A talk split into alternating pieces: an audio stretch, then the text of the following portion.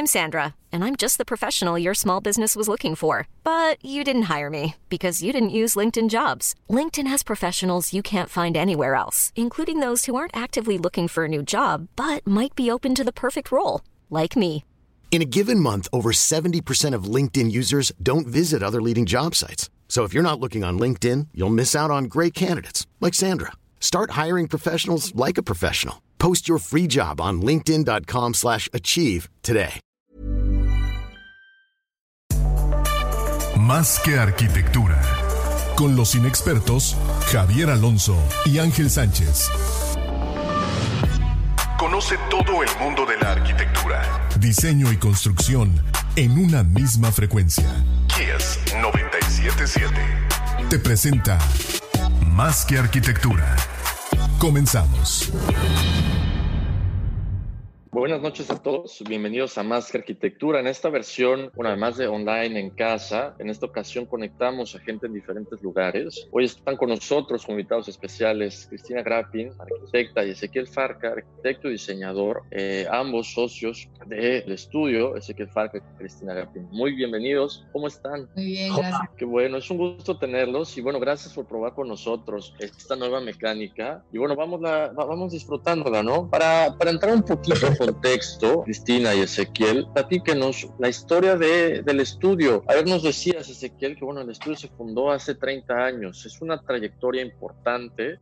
Pues mira, al inicio yo estudié diseño industrial y realmente, el, el, o sea, cuando salí de estudiar, realmente tratando de, de, buscar trabajo en los despachos de arquitectura, la gente realmente no sabía qué hacía un diseñador industrial. Entonces, pues yo me, me di a la tarea, me gustaban mucho los diseños de muebles, entonces me di a la tarea de empezar a diseñar muebles sobre sí. medida y realmente así fue como empezó el primer, o sea, los primeros trabajos, pues como todos, empieza a hacer una cosa y otra, luego el primer restaurante que te da pues un poco el volumen y entonces empiezas un poco a crecer, ¿no? Entonces, claro. realmente el, el despacho comenzó haciendo diseño de mobiliario, luego diseño de interiores, luego arquitectura y como, como bien platicabas y como ahorita nos va a platicar Cris eh, eh, su llegada al despacho, eh, somos socios hace 10 años, eh, Cris eh, ya como arquitecta y conformando todo este nuevo, esta nueva ola, ¿no? O sea, de trabajo claro. al despacho en toda la parte de arquitectura, ¿no? Buenísimo. Cris, bienvenida. Cuéntanos esa parte del inicio, cómo te unes al,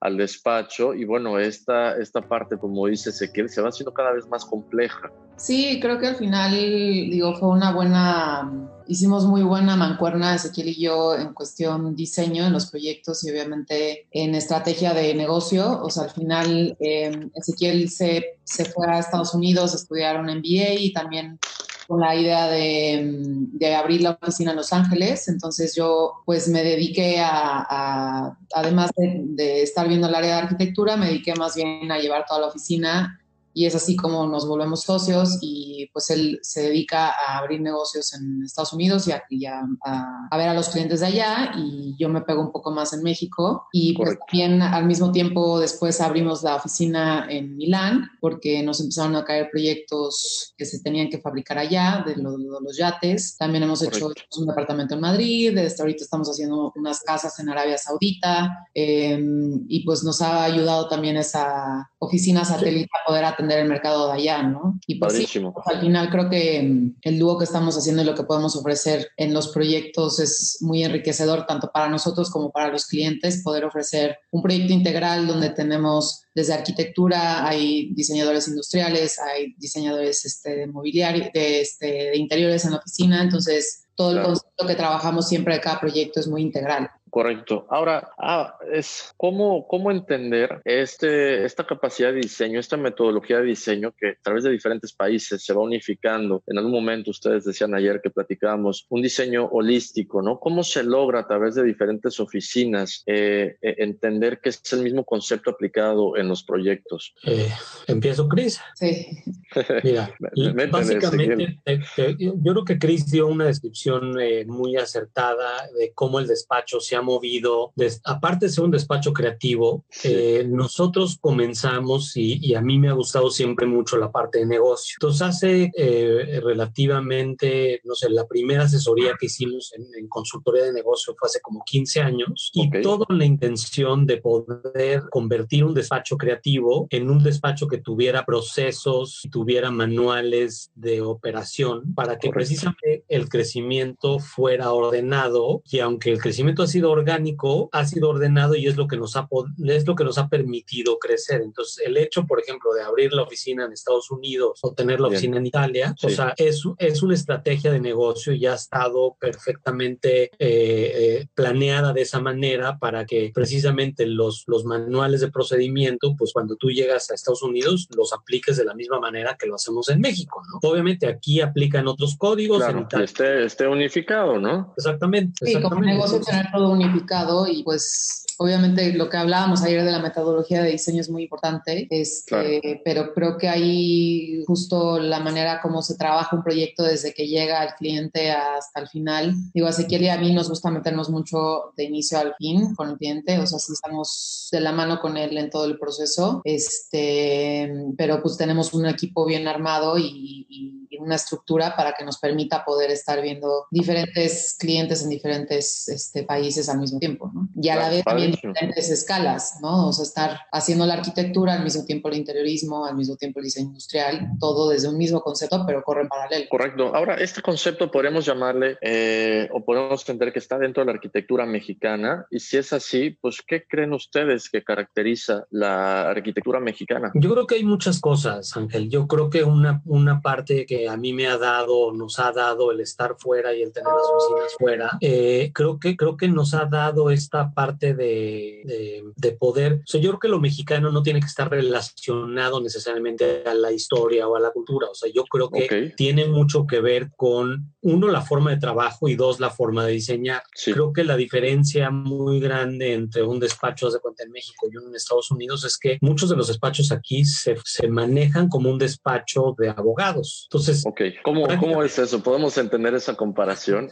Para que, digo, los que estamos escuchando, todos los que están viendo, no caigamos en, en ese esquema de, de, despacho de abogados cuando tratas de ser un creativo y, generar diseño. Y mira, lo que tratamos de hacer, o sea, somos un despacho que obviamente por el, el tiempo que tenemos ya, en, ya haciendo lo que hacemos y el tipo de proyectos, hemos logrado, no te puedo decir estandarizar la manera de cómo cotizamos, pero lo que podemos es tener más control de los procesos, ¿no? O sea, y entonces al tener más control de los procesos, pues puedes tener más control del, del, del, del precio y del, del, pues de todo el, sí, o sea, de, como dice Chris, o sea, de principio a fin, sabemos en un cronograma los tiempos, sabemos la gente que va a estar, o sea, lo metemos a project, o sea, podemos realmente planear el proyecto. Correcto. ¿Qué pasa, qué pasa con un, un despacho en Estados Unidos? Es que casi, casi te cobran por hora. Entonces, nosotros no tenemos ese, ese, esa manera manera de aproximarnos a los proyectos. O sea, el americano está muy acostumbrado a que si no, si alguien, si, si nadie está haciendo la cocina, ellos prefieren no decir nada porque no se lo han pagado. Entonces, nosotros hacemos como un paquete de, de, de diseño y vamos a escoger desde las placas de mármol hasta la supervisión de la colocación. Y eso mismo lo hacemos aquí, lo hacemos en Estados Unidos, o sea, lo hacemos aquí, lo hacemos en México, lo hacemos en Italia. El americano no está acostumbrado a la parte como de servicio que es como le podemos llamar un apapacho. Pues sí, ¿no? De, yo creo de la chamba, ¿no? Pues sí, o sea, para nosotros es muy natural, ¿me entiendes? Que el cliente, al final, para nosotros, nuestros clientes, acaban siendo nuestros amigos, acaban siendo la gente que te refiere con otros, o sea, con otros proyectos, otros clientes. Entonces, creo, creo que el hecho de poder presentarnos de una manera más humana, la verdad es que nos ha hecho que la gente nos perciba de una manera como más amable, ¿no? O sea, normalmente los clientes. Pues, proceso, desde la parte del diseño hasta la ejecución, estamos con el cliente. Entonces, independientemente que no hagamos la obra nosotros o sí, este, nos gusta ver el resultado final y que sí todo funcione y que todo, todo, todo se realice de la manera que lo, lo, lo, o sea, lo visualizaste, ¿no? Entonces,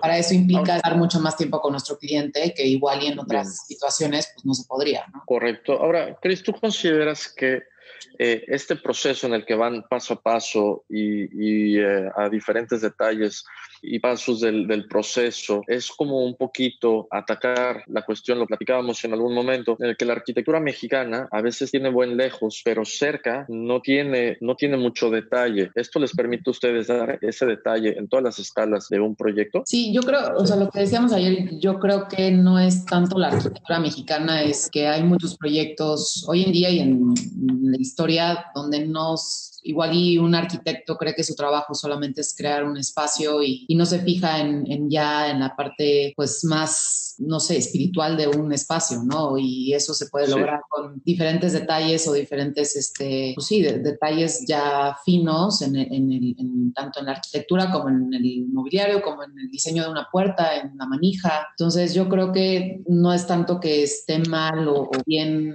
la arquitectura en México, sino que siempre, siempre va a ser más enriquecedor un espacio que tiene todos los elementos bien planeados y bien pensados. Y al final yo creo que es hacer un buen diseño, punto, ¿no? No, no significa este, arquitectura ni diseño industrial, es, es como un todo, es crear un buen espacio bien pensado. Más que arquitectura.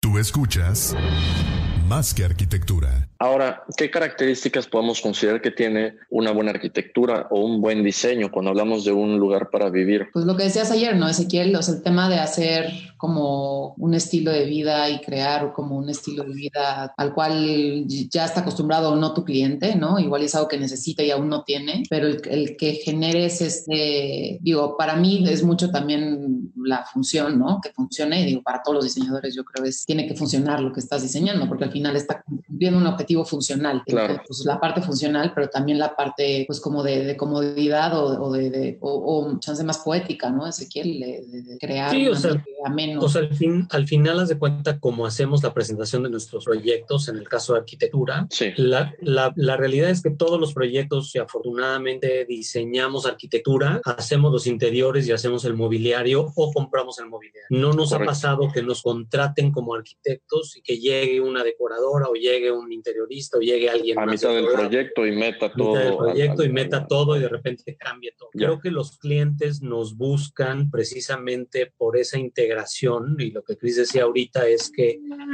eh, los clientes buscan eh, una experiencia de vida. Creo que hoy el atributo más importante, y ayer lo platicábamos, es, es el tiempo, ¿no? O sea, en, en, algún momento, digo, lo llegamos a definir como que el mayor lujo es el tiempo, porque no necesariamente luego la gente que tiene dinero tiene el tiempo de disfrutar las cosas. Entonces, nosotros, o sea, dentro de la parte, por ejemplo, diseño, que hacemos diseño de barcos, de repente tienes estos megabarcos que los clientes los usan tres veces al año. Entonces tú preguntas, oye, ¿por qué no lo usas más? Porque no tiene tiempo. Entonces ahí es cuando ahí es cuando dices, bueno, el, el dinero no está relacionado, o sea, no, la riqueza no está, relacionado con el, con el tiempo de goce o disfrute de, de, los espacios, ¿no? Exactamente, ¿no? Y, y precisamente eh, eh, lo que ayer comentábamos un poco de lo que nos está pasando ahora, el todos estar trabajando desde nuestras casas, ¿no? O sea, el que la gente pueda regresar a plantearse cómo debemos de vivir, ¿no? O sea, sea chico, sea grande, sea mediano, sea eh, de playa, sea de ciudad, sea lo que sea, tenemos que replantearnos a dónde está nuestra calidad de vida, ¿no? Y eso es lo que nosotros hacemos, en, es lo que tratamos de hacer en todos los proyectos. O sea, realmente lo que hacemos es eh, mejorar la calidad de vida de los clientes, ¿no? Ok,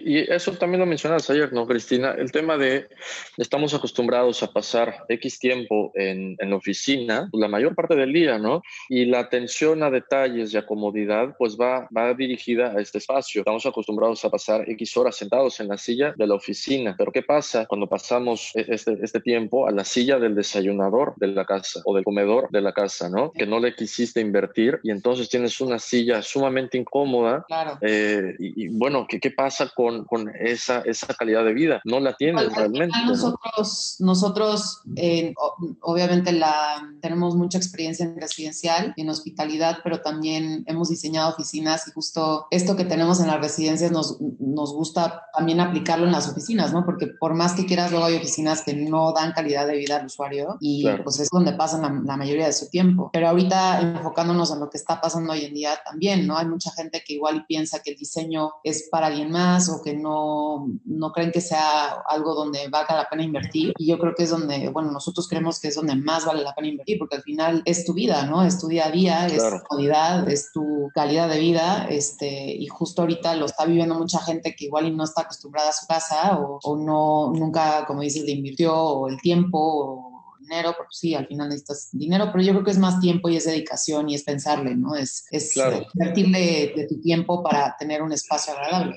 Claro, y, de calidad, porque estás hablando que el, el, quédate en casa pues, es, es, nosotros mismos contra nosotros mismos, ¿no? La comodidad que has dispuesto en tus espacios privados, pues ahora funcionan a tu favor o en contra, ¿no? después de todo este tiempo que tienes que pasar en casa, trabajando, durmiendo y haciendo todas las actividades que haces fuera normalmente. No, y también para digamos que no hubiéramos pasado por esta situación. Yo creo que lo que decíamos ayer, platicamos ayer de muchos clientes que tienen una expectativa de un espacio cuando les preguntamos qué te gusta, qué hoteles te gusta visitar, qué espacios te gustan este, disfrutar en, en, tu casa y no lo tienen así, ¿no? En su vida real no viven de esa manera un espacio. Entonces, creo que también el hogar es, es, es, es es la paz que te da el día, ¿no? Al final tiene que ser un, lugar que lo refleje y, no debemos de poner a un lado la, la, importancia que tiene un buen espacio en tu casa, ¿no? Claro.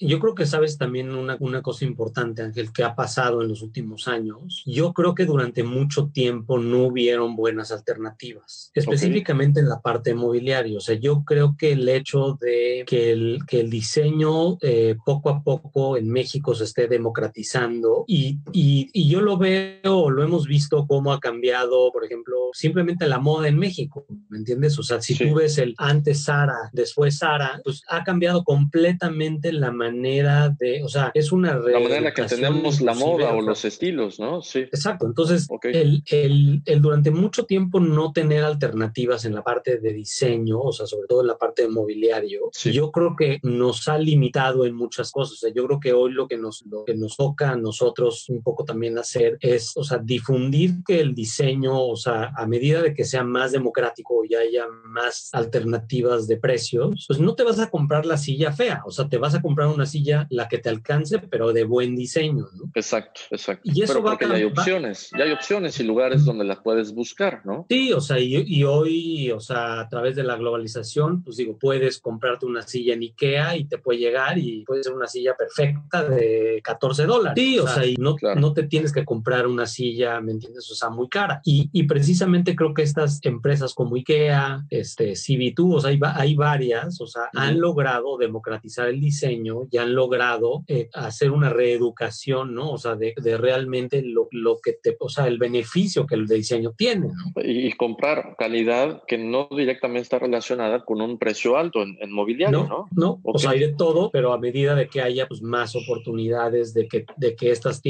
pues puedan estar en México. O sea, a medida que haya más este, alternativas, yo creo que eso va a ir cambiando poco a poco. Ahora, lo que, lo que Chris decía, que creo que es cierto y ayer platicábamos, o sea, en relación a lo que hoy está pasando, que es una, es, es muy desafortunado, yo creo que tenemos que, que realmente ver hacia nosotros en dónde estamos. O sea, este freno de mano que está, o sea, haciendo que todos estemos adentro de nuestra casa, estemos conviviendo con la familia, estemos conviviendo con nosotros mismos, claro. te hace reflexionar y yo creo que la reflexión, o sea, para los que estamos en la arquitectura y estamos en el diseño, pues te hace cuestionarte cosas, ¿no? O sea, yo creo es que un momento de introspección, ¿no? Forzado, pero, pero exactamente. ¿Ustedes creen que después de, de toda esta eh, crisis, de toda esta situación, cuando regresamos a trabajar a lo normal, que bueno, no deberíamos regresar a lo, normal, ¿no? A eso voy con este comentario. Deberíamos de haber evolucionado nuestras maneras de trabajo y de convivencia. Sí, 100%. Yo creo que nos puede ayudar mucho a, con todo lo negativo que tiene, podemos encontrar cosas positivas y aprender de esto y evidentemente de todo el tema social más, o sea, nosotros como arquitectos decir, bueno, e, en cuestión proyecto, pues cómo ser más eficientes. Creo que ahorita todos han demostrado eso y funciona tampoco es algo que creías que como la, arquitectura es algo de diálogo y es estar como en equipo discutiendo ideas, pues sí se puede, pero hay tecnologías hoy en día que también lo puedes hacer, ¿no? Es como... Te ayudan muchísimo. Sí, es como decir, no... Te lo permiten hacer. En vez de hacer todo en bocetos, ¿no? Sí se puede, o sea,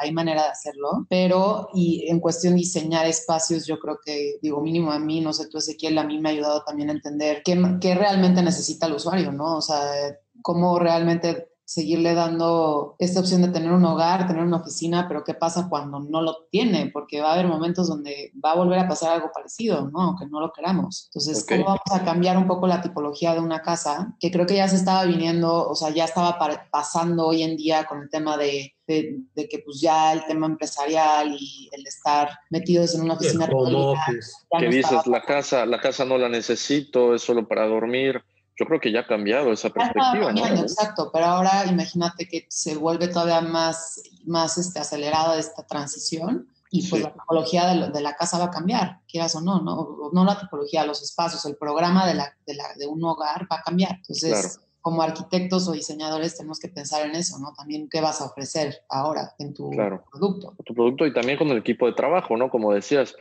si antes podías sentarte y rayar mil cosas, ahora, bueno, como te conectas vía digital, posiblemente muestres eh, las ideas que pongas sobre la mesa, serán ideas tal vez un poco más pensadas, ¿no? Que ven un momento de, de, tranquilidad y que le dediques más tiempo a un dibujo lo muestras eh, eh, en pantalla con los demás, pero bueno, ya hay, hay, un previo análisis ¿no? a, lo, que estás dialogando y puede, puede representar mayor calidad en diseño. Por un lado está, está hasta interesante y padre, digo, para mí en, lo personal poder tener tiempo de pensarlo más, ¿no? De, de, ese ruido y de enfocarte realmente en, lo que debes estar haciendo, ¿no? Tener chance, ¿no? De, de pensarlo. Lo que a veces pues, no, no, tenemos en la oficina por todo el, el, movimiento y la dinámica en general. Que seguramente en todas las profesiones les está ayudando. Sí, les, sí, les está ayudando.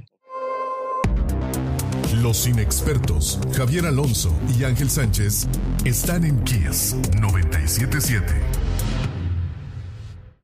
Ahora, hablando de calidad, usted relaciona mucho la calidad de su trabajo con la, artesanía. La parte de artesanía es una parte fundamental de su proceso de diseño. Eh, ¿Cómo están relacionadas estas dos partes? Y él mencionabas, la, artesanía, o, tú, Cristian, lo decías, son, son impulsores de la experimentación e innovación de, que, forman parte de la metodología de diseño de ustedes. Si quieres, explícalo, Cris, pero sí. Pues al final nosotros lo que nos gusta hacer en todos los proyectos es o sea, independientemente de dónde vamos a diseñar, es investigar realmente el contexto histórico y hasta la identidad del lugar, ¿no? Y además entender qué se puede hacer, con qué podemos construir desde la estructura. De manera local. Ajá, desde la estructura de la casa, como la arquitectura, como el detalle que ya vamos a hacer adentro, como lo que platicaba Ezequiel de que nos gusta colaborar con ceramistas, con, pues, con lo que se encuentra en el lugar. Entonces, para nosotros es... Siempre con artesanos locales, ¿no? Vale la pena hacer el, o énfasis. O materiales locales. Digo, obviamente hay cosas que no, no, no todo se puede hacer 100% de esa manera, pero claro. lo más que podamos. Este, y pues eso al final nos ha llevado a usar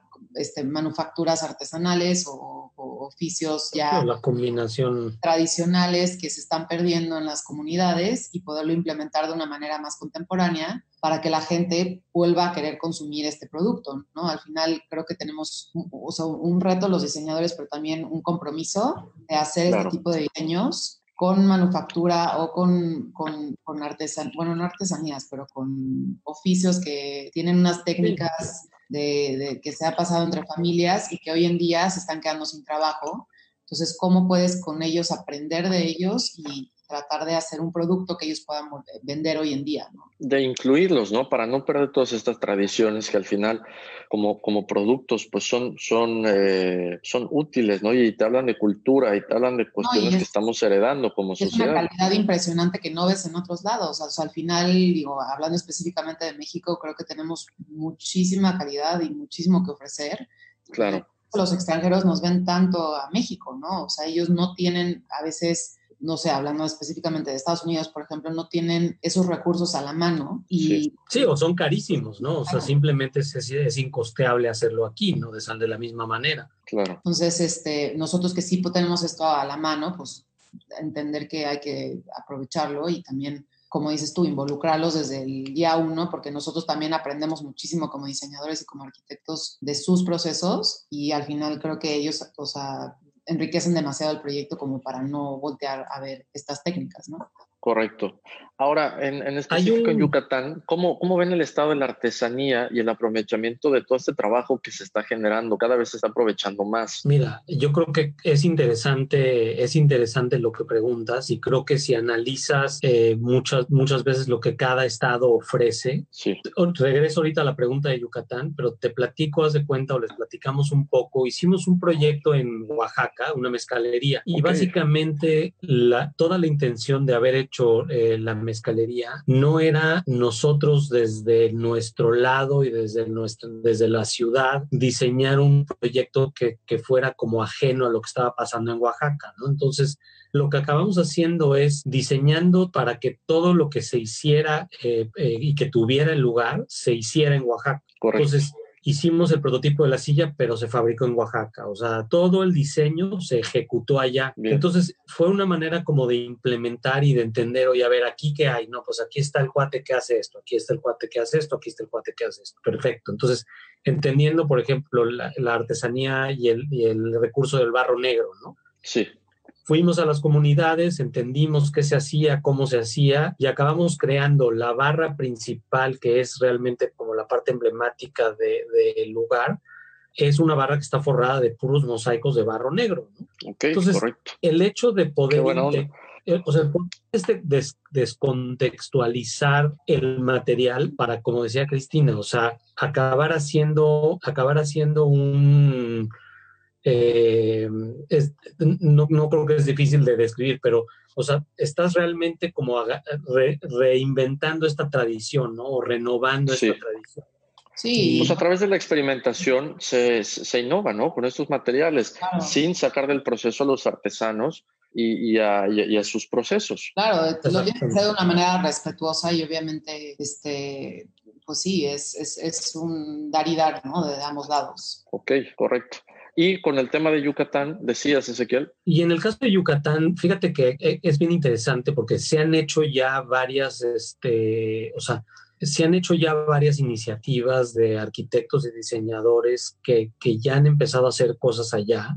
Sí. Y creo que una parte que, que, que, tiene Yucatán, que tiene una gran riqueza, pues es, son todos estos recursos naturales y toda la parte de tradición en cuestión de, es que hay miles de cosas, o sea, los tejidos, los, o sea, la cultura, la comida, o sea, todo es un todo, ¿no? Entonces, sí. creo que esta labor que han hecho de rescatar las haciendas, de convertirlas en hoteles, de que tengas estos talleres, ¿no? O sea, y de repente este cuate eh, de no hace un taller, ¿no? O sea, en, en Mérida y, y, invita a una cena y luego puedes ir con él al mercado y comprar cosas, o sea, yo creo que todo, todo esto acaba siendo otra vez una experiencia, porque México tiene la gran ventaja de ser un país rico, o sea, es un, es un país rico en, en, en todos estos recursos de historia, o sea, de cultura, de, o sea, es, es y, realmente... Y aprovecharlos, ¿no? Y, y, meterlos como creativos en, en nuestros procesos.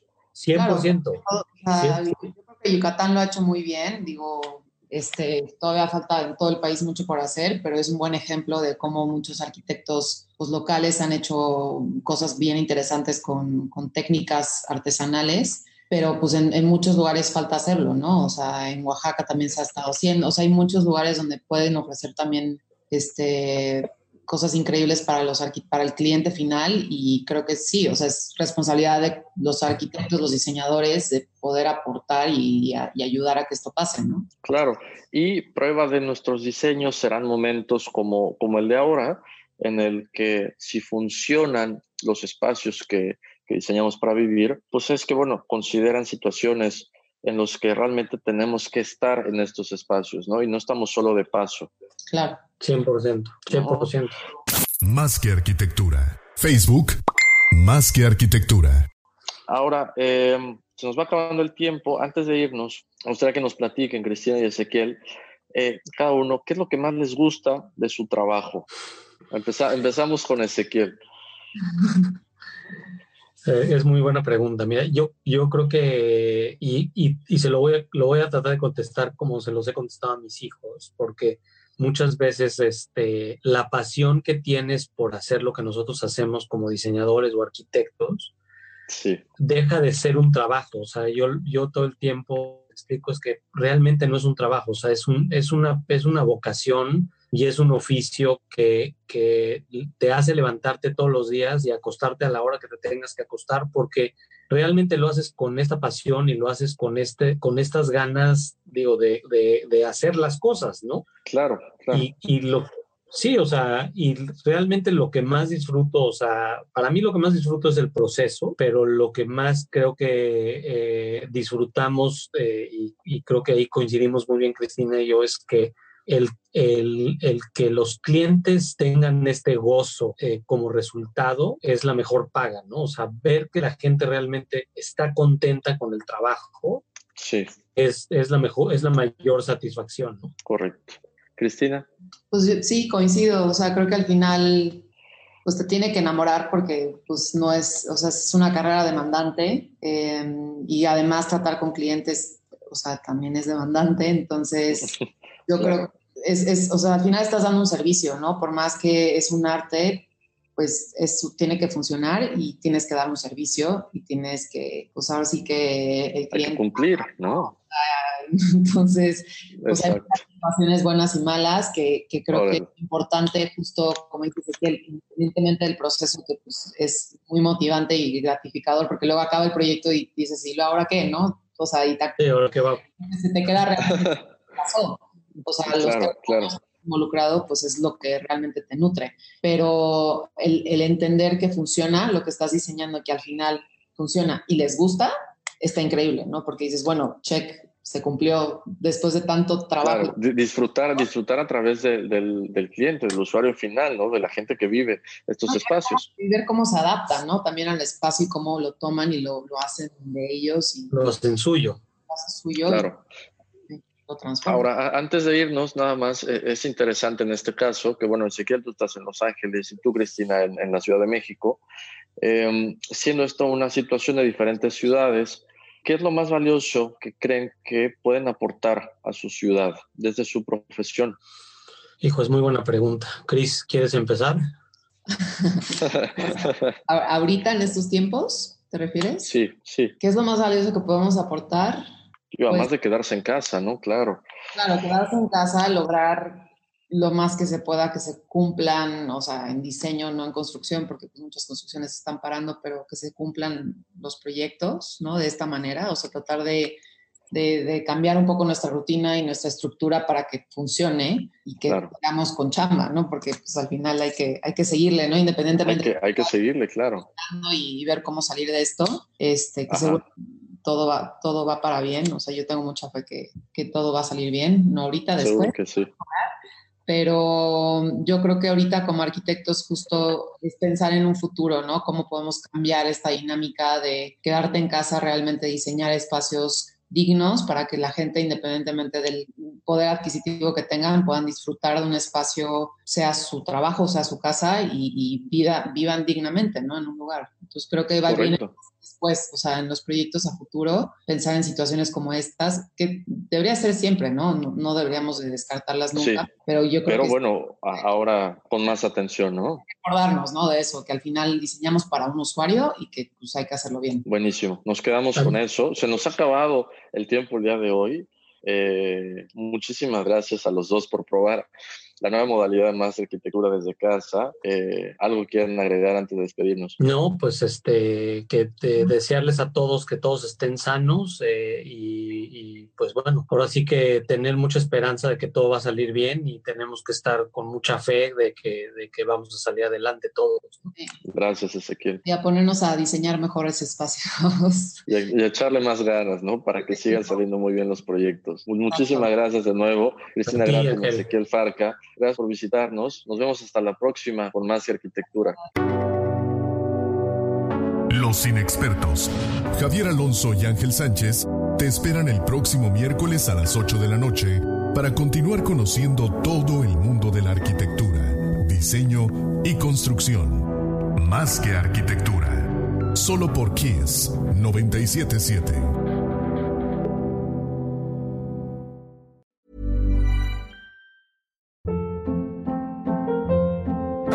Hold up. What was that? Boring. No flavor. That was as bad as those leftovers you ate all week. Kiki Palmer here, and it's time to say hello to something fresh and guilt-free. Hello Fresh. Jazz up dinner with pecan-crusted chicken or garlic butter shrimp scampi. Now that's music to my mouth. Hello Fresh. Let's get this dinner party started. Discover all the delicious possibilities at hellofresh.com.